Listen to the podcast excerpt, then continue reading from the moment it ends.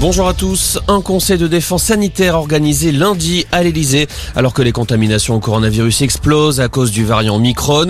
Dans la foulée, un conseil des ministres sera également organisé. Il sera question du projet de loi qui prévoit de remplacer le pass sanitaire par un pass vaccinal.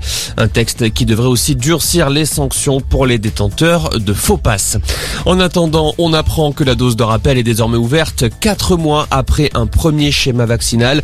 Annonce faite aujourd'hui par le ministre de la Santé Olivier De son côté, la Haute Autorité de Santé recommande de faire passer ce délai à trois mois. Cet avis sera prochainement examiné par le gouvernement. Euh, par ailleurs, la Haute Autorité recommande également un rappel pour les adolescents les plus à risque, notamment ceux souffrant d'immunodéficience.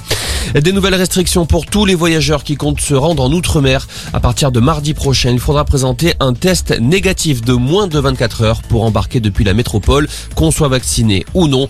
Objectif, protéger les territoires ultramarins de la nouvelle vague épidémique.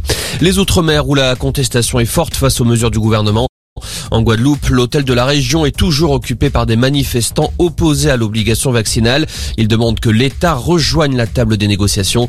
Mais ce tour de force n'est pas du goût du ministère des Outre-mer qui prévient l'État ne négociera pas pour abroger une loi de la République votée au Parlement.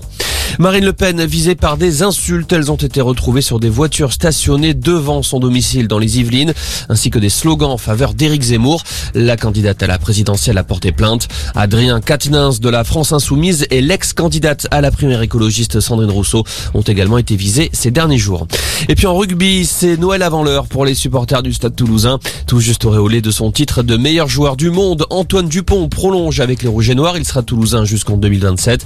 Prolongation également pour Julien Marchand. Le talonneur s'est engagé jusqu'en 2028.